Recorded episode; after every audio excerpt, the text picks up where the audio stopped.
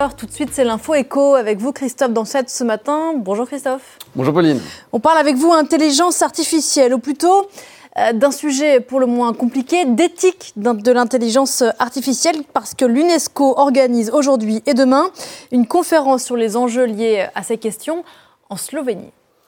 Les représentants de 194 euh, pays se retrouvent à Berdo, c'est donc effectivement en Slovénie, pour le deuxième euh, forum mondial sur l'éthique de l'intelligence artificielle. Alors vous allez me dire, Pauline, pourquoi est-ce que l'UNESCO, qui est l'agence de l'ONU, qui est plutôt connue pour euh, traiter des questions de culture, pourquoi est-ce qu'elle organise une conférence sur ces questions d'intelligence artificielle, qu'on pourrait qualifier plutôt de philosophique et économique? Oui, pourquoi? Tout simplement parce qu'elle a un mandat pour cela on le sait beaucoup moins, et ça depuis un certain nombre d'années. Elle veille à ce que science et technologie euh, se développent avec des garde-fous éthiques solides.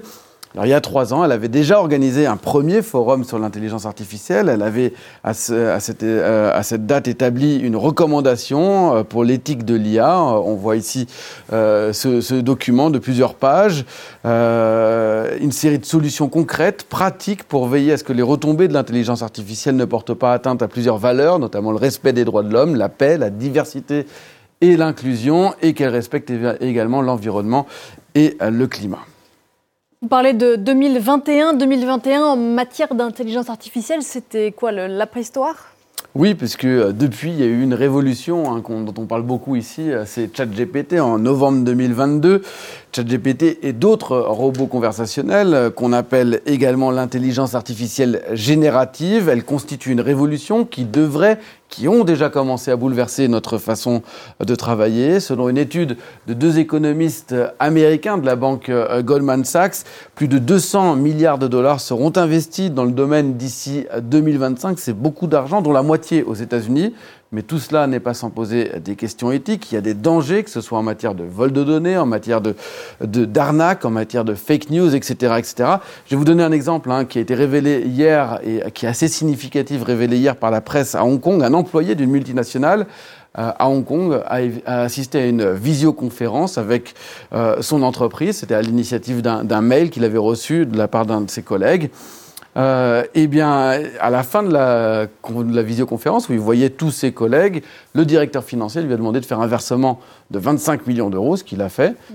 Sauf que tout était faux, que ses collègues qu'il avait devant lui, qui reconnaissait, n'étaient en réalité que des avatars créés par l'intelligence artificielle. C'est une arnaque au président, version deepfake, un exemple concret des dangers que peut constituer l'intelligence artificielle. une histoire euh, assez dingue, d'où la nécessité de la, de la régulation. Et l'Europe est, pionnière en matière. Elle a adopté vendredi, en toute fin de soirée, la toute première loi au monde qui vise à réglementer l'intelligence artificielle. Par exemple, l'encadrement de l'utilisation de la reconnaissance faciale euh, dans la police est réservé uniquement euh, aux forces de l'ordre dans, dans, certains cas.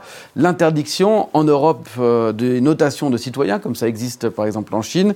Il faudra également spécifiquement mentionner lorsqu'une image où euh, un texte est généré, à partir d'intelligence artificielle sous peine euh, de sanctions. Les citoyens ou les, institutions auront la possibilité euh, de porter plainte et les amendes pourront s'élever jusqu'à 35 millions d'euros. L'Europe fait donc avec l'IA ce qu'elle avait déjà fait pour la protection des données personnelles avec le RGPD, en espérant qu'elle sera suivie, comme c'est le cas pour le RGPD, par d'autres pays. Alors toute la subtilité de ce texte visait à trouver la juste frontière entre le contrôle de l'IA et la liberté de l'innovation. Euh, la France, notamment, euh, avait bataillé jusqu'au dernier moment pour éviter trop de lourdeurs administratives, pour, euh, protéger ces fleurons de l'IA, en particulier Mistral AI, qui a levé plus de 500 millions d'euros dans les derniers mois et dont l'un des fondateurs, Cédrico, a été secrétaire d'État et, et reste proche d'Emmanuel Macron. Merci beaucoup, Christophe.